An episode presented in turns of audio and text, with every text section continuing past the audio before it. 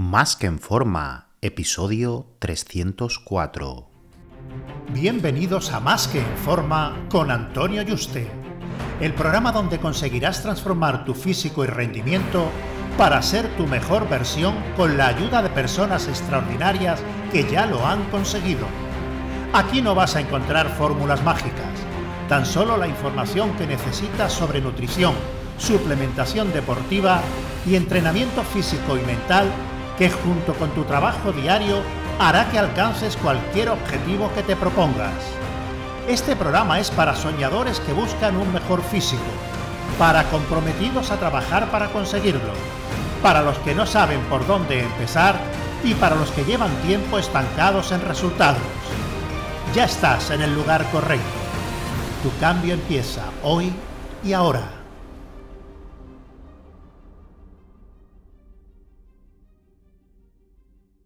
Muy buenas y bienvenido a un nuevo programa.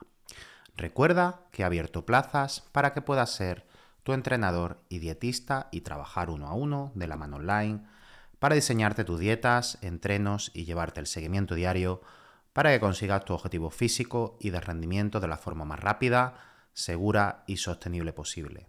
Así que si te interesa que trabajemos juntos, reserva tu cita por teléfono conmigo en antoniuste.com barra ayúdame. antonioyuste.com barra ayúdame. Ayúdame sin tilde.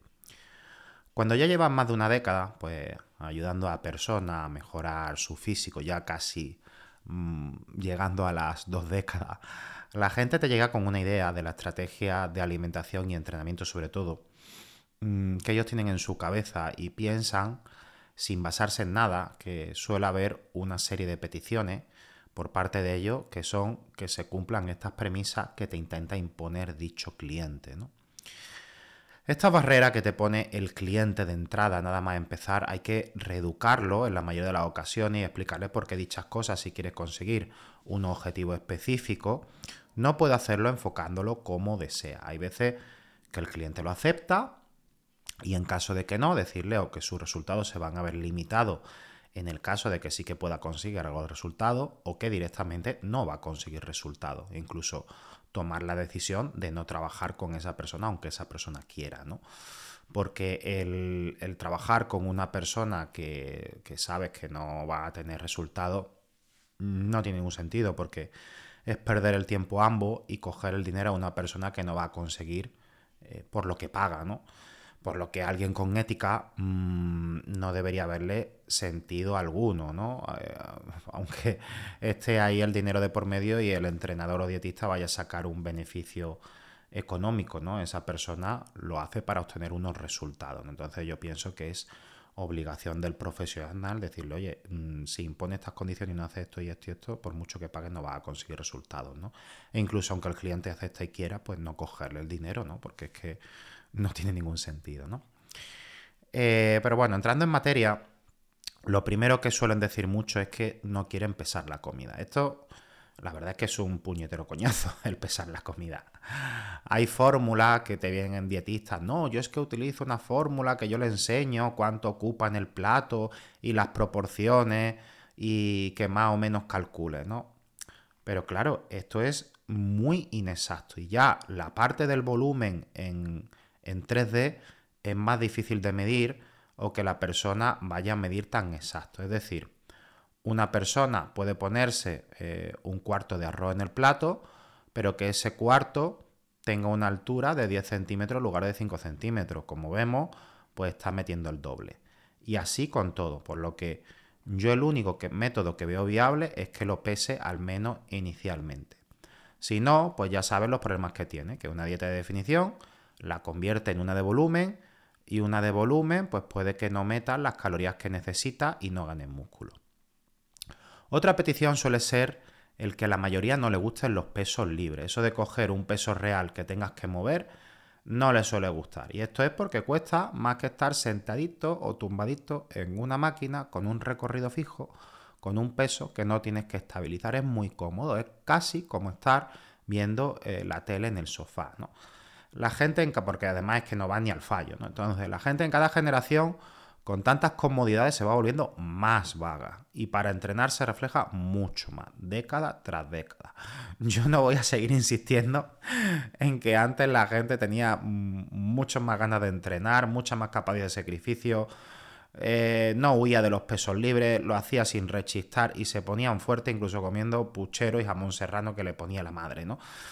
Eh, o comiendo eso incluso, ¿no? Porque entrenaban duro. Y eso ya no pasa. La gente ya tiene mucha más información, incluso con farmacología, suplementos, todo lo que tú quieras, y parece que no han tocado una pesa en su vida tras llevar cinco años, ¿no? Y suelen querer huir de los ejercicios libres durante meses para hacer máquinas, pero no se puede sucumbir a ponerlo todo con máquinas, porque hay músculos que no se trabajan en las máquinas que con pesos libres sí, y son mucho más útiles para la vida diaria y coordinación. O sea, tú nada más para levantar las bolsas de la compra mm, te va a ser mucho más útil una sentadilla con mancuerna o una sentadilla o incluso un peso muerto eh, que el ponerte pues hacer unas extensiones de pierna en máquina. Aparte de que, por supuesto, te va a dar muchísimo más desarrollo. Eso no significa que eh, con las máquinas no se pueda desarrollar músculo, pero hay músculos que no se trabajan y que eh, el incluir mm, parte de peso libre en la rutina te va a dar, por norma general, eh, una funcionalidad en tu vida diaria mucho mayor, menos riesgo de lesiones, a pesar de lo que se pueda pensar. Y, y normalmente un desarrollo muscular también mayor. Un físico fitness, al ponerse de moda el crossfit y la calistenia, son dos peticiones que, bueno, que se quieren conseguir este físico fitness a través de la calistenia y hacer la bandera en unos meses. O sea, yo quiero tener un físico fitness, quiero hacer todo lo que hace el de calistenia. Eh, quiero entrenar de forma calisténica, mm, hacer todos los ejercicios que, eh, se hacen así súper chulos que yo veo en todo esto que salen por YouTube. Pero yo quiero un físico con una masa muscular de fitness, ¿vale? Un físico fitness solo se consigue entrenando por grupos musculares y con una sobrecarga progresiva. Y esto imagínatelo que te lo pongo en Helvética o Arial, me da igual, a 72 puntos o a 100 puntos en rojo subrayado con 800 signos de exclamaciones, ¿vale? No puedes entrenar como un crofitero y un calisténico y tener un cuerpo fin. Es imposible. Y si tú me dices, bueno, pero es que este, fíjate el cuerpazo que tiene. El problema es que salen esos crofiteros y esos calisténicos eh, haciendo esos ejercicios y, promulgan y, te ponen a enseñarte ejercicios de calistenia y claro, tú te crees que esa persona se ha puesto así con lo que te está enseñando y no, esa persona no se ha puesto con esa masa muscular a eso. Eh, estas personas, aparte de dicho entreno, van al gimnasio a entrenar por grupos musculares cada semana. Y los de CrossFit también. Y los de calistenia que tú ves también. Ahora, si tú ves a una persona en calistenia con unas piernas, con una avestruz, está claro que esa persona no hace eh, entreno por grupo muscular en el gimnasio, ¿no? Y si cada día te pongo un good de cross diferente, o sea, una rutina de crossfit diferente, por mucho que lo adapte, es imposible medir una progresión. ¿Cómo vas a medir una progresión para ganar músculo si el lunes hace eh, sentadilla el primer ejercicio y el martes lo hace el último? O incluso un circuito totalmente diferente que ni hay sentadilla y te pone a correr o te pone a hacer otra cosa. Sí, muy divertido, muy dinámico, dinámico. Tú llegas y tú dices, ay, qué guay, a ver qué me toca hoy. Mm, qué guay, este entreno ha sido súper diferente, me he divertido mucho. Pero para ganar masa muscular no es nada efectivo. Por supuesto, Tú me dices, guapa, pues yo conozco a alguien que no ve cómo se ha puesto haciendo crossfit, partiendo de cero. Alguien que empieza a hacer crossfit los primeros meses, claro que va a ganar músculo, pero es que hasta levantando las bolsas de la compra. Si la compra la hacía la madre ahora la hace él, ¿no? De no hacer nada siempre se va a llegar a, algo, ¿no? Pero es que hasta con natación o trabajando en la obra, simplemente te metes a trabajar en la obra y nada más de cargar sacos de cemento o estar con la pala, es que ya va a ganar músculo, aún así.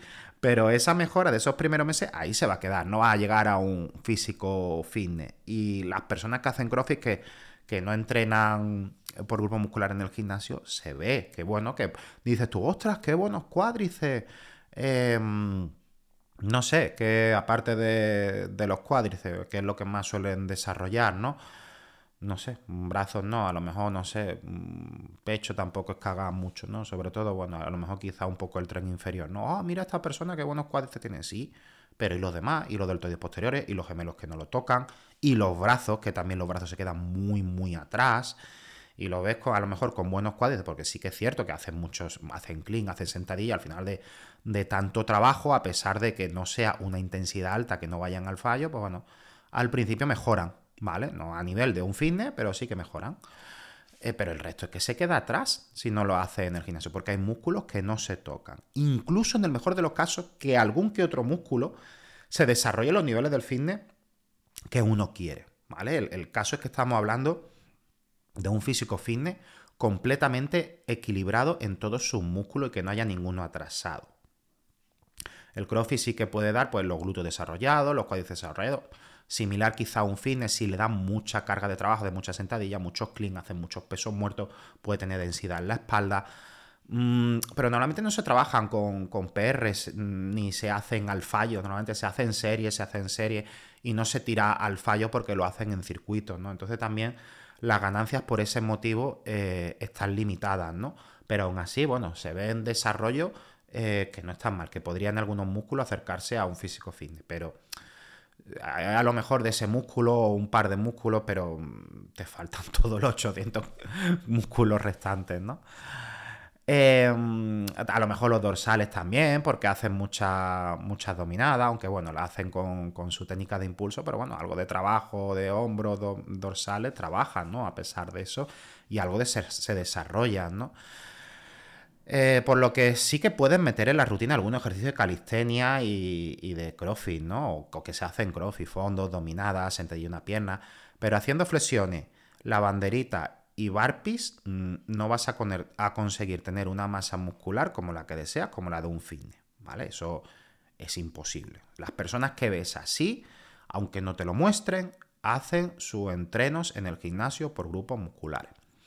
Luego el tema de la alimentación, en cuanto a comer en casa de la madre, mm, comer con los amigos varias veces en semana sin ningún control es algo que desean hacer mucho. No, todos los días que como en casa de mi madre es que me pone chorizo con patatas fritas y al día siguiente me pone un cocido y al día siguiente me pone, no sé, unos callos y luego después es que he salido a comer tres veces con los amigos en semana. Mm. Mm, si haces eso, mm, bueno, pues ya tienes que estar muchas horas de cardio en semana y te hablo de 2-3 horas todos los días para compensar esos excesos calóricos. Y esa cantidad de tiempo no la va a hacer. Y aparte que para compensar eso tendría un desgaste eh, grande a nivel eh, del sistema nervioso, incluso estaría agotado para luego tirar duro en el gimnasio, ¿no? Por lo que sí que puedes ir a comer con tu amigo varias veces en semana, pero puedes pedirte algo saludable y alguna vez comer lo que te apetezca con moderación. Y con tu madre, eh, yo es que a mí me hace gracia lo de, lo de, no, es que voy a comer a casa de mi madre. Y a lo mejor la persona tiene 30 años o 40 años. A ver, pues mm, chico, coge y dile a tu madre, mira mamá, yo tengo que comer esto. Y coges tú lo compra, lo lleva a casa de tu madre, o le da el dinero a tu madre que te lo compre, o que tu madre te lo compre ya y no se lo pague. Hay mil fórmulas, ¿vale? Ya depende tú de lo que tú quieras hacer y la relación que tengas tú con tu madre y lo que quiera ella también. Y, que te lo haga ella o te lo haces tú, aunque coma en casa de tu madre. Lo que pasa es que la gente es muy comodona y no, es que llego a casa de mi madre, me lo pone todo por delante y bueno, hay callo o hay chorizo, pues venga, me lo como. Ah, me ha puesto mi madre eso, yo como aquí y ya está, es lo que hay. No, perdona. Hay todas esas opciones, ¿vale? Ve a casa de tu madre, disfruta de su compañía, alguna que otra vez en semana puedes comer eso, le explica a tu madre que no puede estar comiendo cosas, pues bueno, con tantas calorías y con tanta grasa y que tienes que llevar otro tipo de alimentación y, y ya está. Y, no, y aunque tu madre haga para todo el mundo, pues tú te haces eso para ti. Lo que pasa es que la gente pues es muy vaga y muy comodona y pone esa excusa. Ahora que va a casa de los suegros a comer y tal, no, es que me da, pues también se lo dice a la suegra y no pasa nada, no, es que me da cosa decirle a la suegra que a mí me haga otra comida, pues chicos, te la haces tú y, le dices que lleva un plan de alimentación y que bueno, que quieres conseguir tal cosa y que una o dos veces en semana pues puedes hacerlo y disfruta de la comida con ellos, que, que bueno, que puede mm, parecer una falta de respeto, pues no, si se lo explicas no pasa nada, se lo explica y, y ya está, yo creo que es entendible, mira, es que quiero tal, tal y, y ya está, y no pasa nada. Al final son todo, son todo excusas, ¿no? Eh, pero varias veces en semana, ese tipo de comida mm, va a ganar grasa sí o sí. No, no hay otra, ¿vale? A no ser que eh, trabajes de camarero, que te mueves mucho, trabajes en la obra, tengas un trabajo de reponedor en un almacén, trabajo muy físico o haciendo mudanza, no va a quemar tanto como para compensar, ¿no? Y aún así te va a faltar proteína y necesitas una densidad nutricional alta para al final meter músculo, ¿no? Incluso aunque lo queme. Y son calorías que ocupa y son comida al final que, te faltan, ¿no? Porque si haces cuatro comidas y una es de, de un plato de callo o de un plato de chorizo, pues bueno, al final no tiene pues, la densidad nutricional que necesitamos para ganar músculo, ¿no? Esas calorías aunque no te engorden. Y si encima pues quieres bajar, no te puedes desnutrir el resto de las comidas para compensar ese exceso porque destrozarías tu metabolismo, porque hay un error grande que cometen mucho, es, no, como ya me he metido eh, un Domino's Pizza o me he metido eh, mi madre que me ha hecho pues, un plato de callo, un plato de chorizo o lo que sea, ¿no? Eh, pues ya no ceno y entonces ya mm, lo miran simplemente desde los términos de compensar calorías, ¿no? Y se desnutren, pierden músculo y, encima cambian composición corporal. Pesan lo mismo, pierden músculo y ganan grasa. Dice, peso es lo mismo, sí, pero es que tu composición corporal ha empeorado, ¿vale? Eh, luego, las de nutrición han hecho mucho daño. Yo las quitaba todas del mercado, la verdad, porque eso es dañino, no, lo siguiente para los clientes. Eso te lo encuentras de repente cuando revisas lo que ha comido el cliente esa semana y sorpresa, sorpresa, ha hecho lo que le ha dado absolutamente la gana, no tiene nada que ver, dices tú. Y encima te dice el cliente, he hecho la dieta perfecta y ahora lo ves y no tiene nada que ver. Te ha cambiado un salmón por una palmera de chocolate, media patata asada por cereales de kelo y así hasta el infinito, ¿vale? Estoy poniendo ejemplos, pero si nos podemos medir un salmón por una palmera de chocolate, los macros y las calorías a lo mejor no coinciden, ¿vale? Pero a lo mejor algo eh, que, que, no es saludable sí que puede coincidir y por eso no va a tener la misma densidad nutricional ni va a provocar los mismos efectos en el cuerpo. Y ahora le dice que por qué ha cambiado pues todo esos alimentos, oye, mira, mm, ¿por qué has cambiado esto? No tiene nada que ver lo que te he puesto con lo que has comido. Y dice, no, yo lo que hice fue poner en la app que tengo, pues de cuánto eran las calorías los macronutrientes de tu dieta. Y yo lo que he hecho es comer lo que me salido de los santísimos narices, por no decir otra cosa, pero respetando que cuadrara con las calorías y los macros. Y tú, ah, muy bien. Y como por ahí hay eh, alguno por internet que está fuertecito, que habla de la dieta de los macros y las calorías, la dieta de los macros, y hay un par así por internet que se ponen en camisetas de tirante y hablan que eh, que han inventado esa dieta, que no han inventado nada, eso lleva desde hace más de 50 años esa dieta y lo dicen como si lo hubieran inventado ellos. Mm, y que a nivel de marketing, a nivel de concepto, está muy guay el de decir, bueno, te doy unas calorías y unos macros y, tú ya eh, comes lo que te salga de las narices, incluso comida basura, si te cuadra, que va a conseguir los mismos, los mismos resultados, ¿no? Que eh, si eso fuera cierto, eh, el grado de nutrición de cuatro años, pues bueno, yo creo que en tres minutos darían el diploma a todo el mundo, ¿no? Y pagar pues 20 o 30 mil euros mm, de la carrera por, por eso sería totalmente ridículo. Entonces, la lógica, si alguien lo piensa, es que no tiene ni pie ni cabeza, ¿no? ¿Para qué va a estudiar tanto un dietista, ¿no? Eh, si eso fuera tan, tan simple porque lo reducen a que da igual de dónde procedan las calorías, con que coincidan las calorías los macros, da igual que todo lo que hay por debajo de eso, porque tú las calorías en los macros tienes que ir desgranándolo, de dónde proceden todos esos macronutrientes, las proteínas, qué composición tiene, los carbohidratos, las grasas, cómo se mezclan, en qué momento, miles de cosas. Los micronutrientes también. En fin, eh, también la parte de la fibra que no se mide. Bueno, yo hice un, un programa dedicado a eso, donde hay miles y miles de factores que influyen que no se tienen en cuenta si se hace así, que por eso no se va a conseguir los resultados. Entonces, échale un vistazo al, programa si no lo has escuchado, que se llama, no recuerdo exactamente cómo se llama, es algo así como eh, por qué una dieta son más que calorías y macro, ¿vale? Más o menos el, título. Y ahí te explico mm, científicamente mm, por qué es totalmente falso y con intereses marketingianos económicos que ellos saben que es totalmente mentira, pues el intentar vender, entre comillas, eso, ¿no? Para conseguir clientes con un concepto muy guay, muy chulo, porque a la gente le encanta. porque estaría muy bien que fuera cierto, pero no lo es, ¿no? Y ahí lo explico con, mucho detalle, ¿no? Y, me tiro 20 minutos hablando sobre eso, pero hay muchísimas más cosas detrás, aparte de las que menciono, ¿vale? Así que, con esto te quiero decir, no toques la puñetera dieta tu dietista. Pregúntale antes si quieres modificar algo, que por mucho que te cuadren los macros y las calorías, no vas a conseguir los mismos resultados que con la dieta que te ha diseñado él. Por mucho que lo diga alguno que tú veas en camiseta que esté fuerte por internet, que diga la dieta de los macros, no, no vas a conseguir los mismos resultados. Y aunque consiga algo de resultado, en tu salud y en los resultados se van a ver limitados, ¿vale? Y por último, eh, el no querer entrenar varias semanas al año. El no querer o el pensar que si dejan de no entrenar esa semana al año no pasa absolutamente nada. Tú te pones a contar y entre Navidad, Semana Santa, verano, que ya aquí son dos semanas. Entre que uno se pone enfermo varias veces al año. Al final son de 6 a 8 semanas al menos, pues que no se entrena al año, o sea, pues un 15% del año. Y la mayoría de las personas, el 99%, están en un nivel intermedio e incluso principiante, la mayoría. Pocos están incluso en un intermedio, la mayoría está en un principiante.